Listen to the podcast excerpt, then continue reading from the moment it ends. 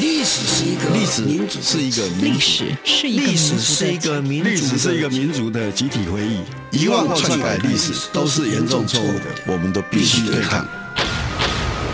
开放历史，透过档案的开放、田野调查与口述历史，把台湾的历史还给台湾，把台湾的记忆传承下去。历史原来如此。由薛化元讲述，欢迎收听。各位听众朋友，大家好，非常欢迎你收听《历史原来如此》这个节目。我们这个节目这一季的重点放在一九五零年代台湾的反对党运动或反对运动啊。那么在前三集，我们大家解释啊，为什么台湾在一九五零年这个当下或者前后一点点的时间，没办法出现反对党，包括国民党为什么没有办法分裂成两个党啊？那假如这样子，那反对党怎么来呢？所以它需要一个历史的脉络。所以在这一集里面，我们跟大家分享的是台湾的地方选举跟反对党。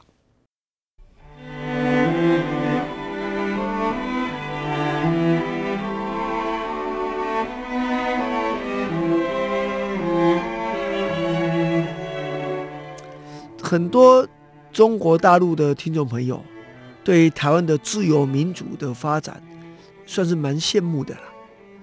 那台湾自由民主的发展，在专业上我们有个名称叫做分期付款的民主啊，什么意思？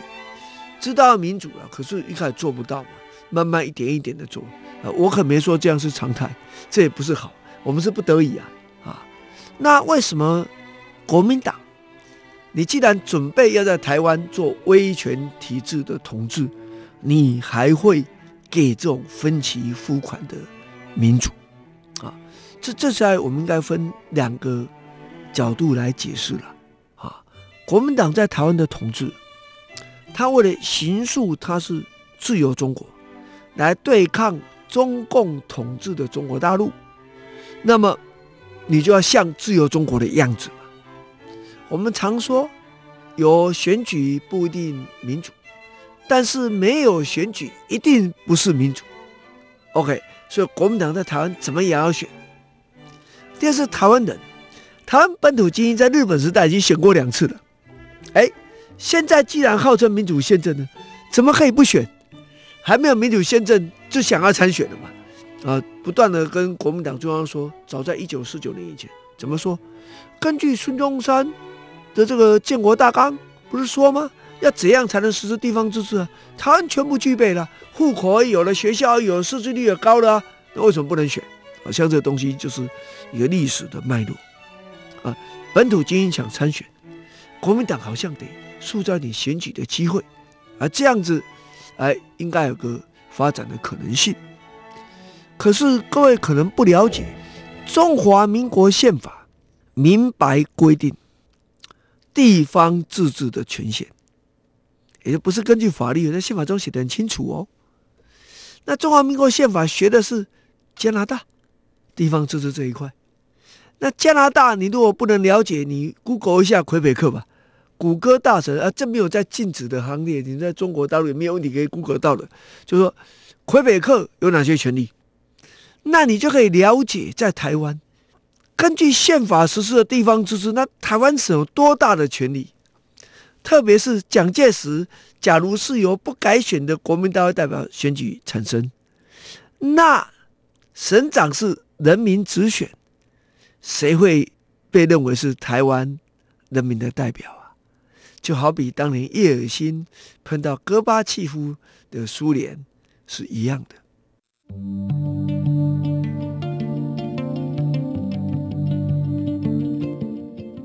那所以，在这个脉络里面，国民党要选举可以，但不能根据宪法来选。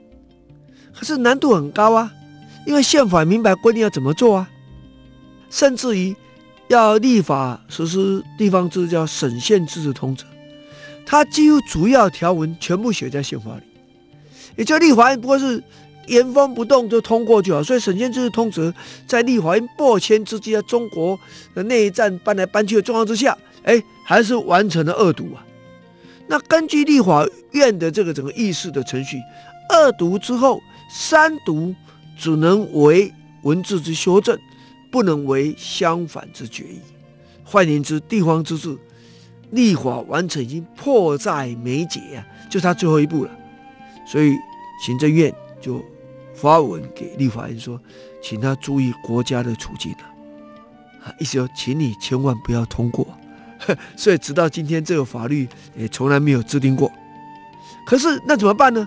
哎，没有法律是不是？那我可以告诉你，没有法律没关系。我们希望大家有机会选举，我们承诺大的地方自治，那我们用行政命令来选举。啊，你只要不要选省长，OK，你可以选乡镇长、乡镇民代表，可以选县市长啊、县市议员，对不对？你可以选省议员。只要不要选省主席就可以了，啊，所以这个层次就是变成在省以下的层次，呃，可以让你选。而选之后更有趣的是什么？你知道？他同时啊，把你说权限全部由行政命令来决定，所以你权力有多少，那么你的任期有多长，啊，都可以可以说可以简单的处理一下。所以在台湾历史上，过去民意代表任期啊延长过。呃，基本上不是什么太特殊的事情了，这在民主时代几乎是无法想象的。如果听众朋友，纵使是台湾的听众朋友，年轻一点，也认为这不可以啊。上次在一九九九年修宪，不过想延长一下国民大会代表任期，马上被解释为违宪，你就知道台湾民主的进展的历史的印证了。那既然要办，那重视行政命，那总要选吧？那选举。大家可能不知道，在日治时代台湾的选举啊，就已经有选举主题曲了，还有证件发表会了。哎，这个形式当然在战后的选举就一样的拿过来。可是对国民党而言，虽然曾经号称办过第一届中央民意代表的选举，可是哎，不是很习惯这样的一种状况，就想尽办法就要限制他。更重要的是，为什么要选举？刚刚说他在形塑自由中国的扛棒嘛，那所以当中央不能选举，像地方可以选举的时候，那国民党要全赢啊，他不能输啊，因为他就是以这个来证明他得到人民的拥护，所以他既然得到人民的拥护，就要选票啊，所以选举不能输啊，那不能输呢，这方法就多了。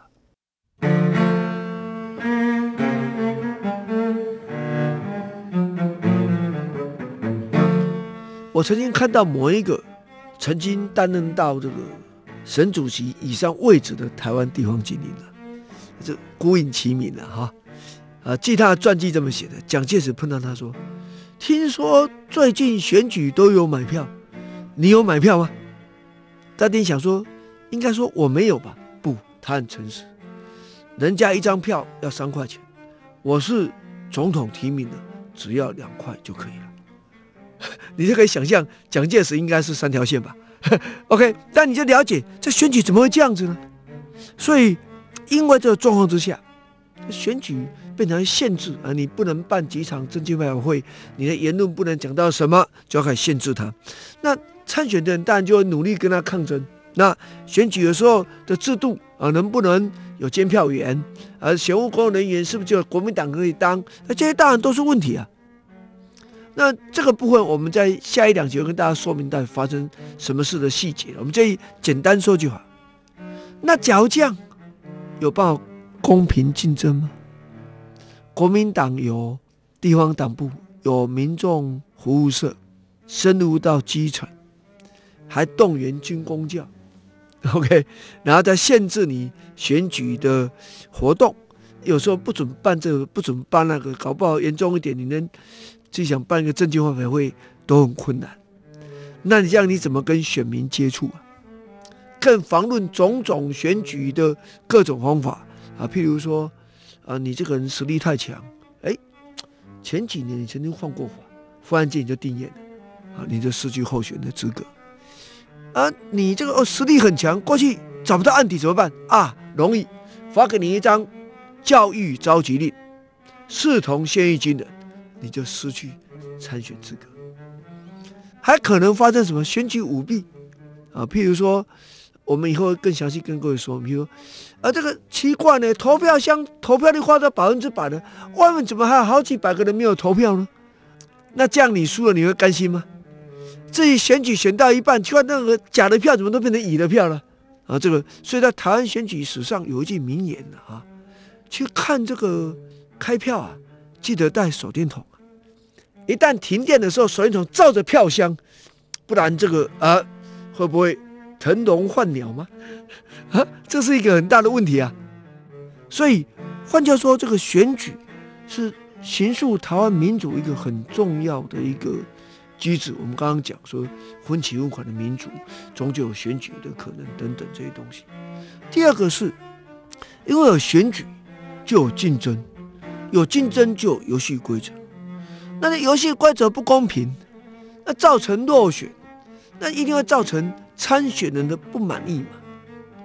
不仅参选人不满意，民进两党也有他们党籍的候选人。在地方选举出来，他们中央可是还有民意代表的，那大会表示意见，这不对啊，这不行啊，对不对？有没有利用国家资源买票啊？这各种事情就出来了。所以这种情形之下，对于台湾本土政治经营来讲，这便是一个很大的诱发原因。我们就是没有强而有力的后盾，所以没有办法有公平的选举。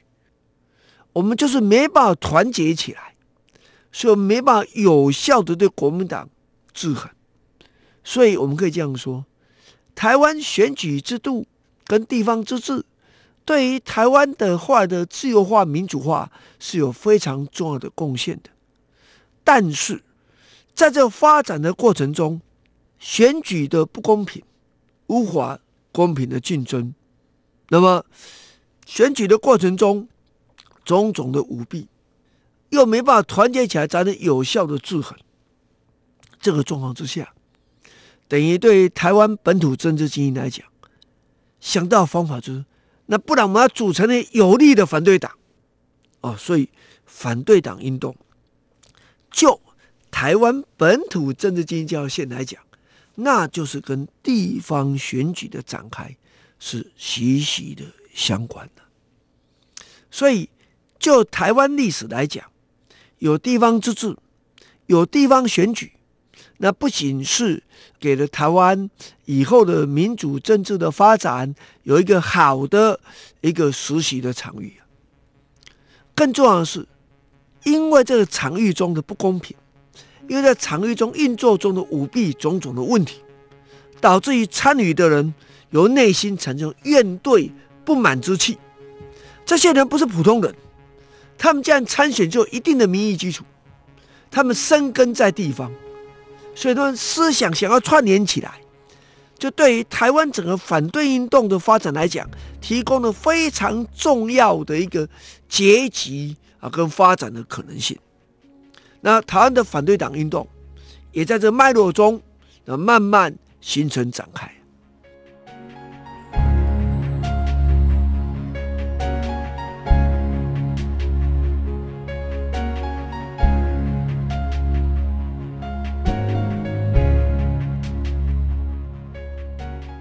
呃，非常欢迎你收听今天历史原来如此。那么我们下一周再继续跟大家剖析，到底是怎样不公的选举，怎样问题的制度，来促成台湾的反对党运动呢？我们下周再见。